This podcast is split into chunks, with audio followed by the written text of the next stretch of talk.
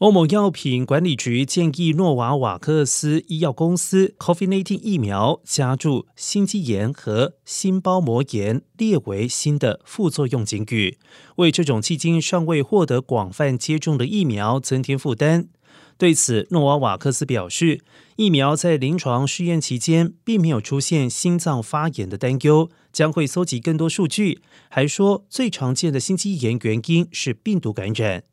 而根据欧洲疾病预防管制中心数据显示，从去年十二月开打迄今，欧洲仅施打约二十万剂该款疫苗。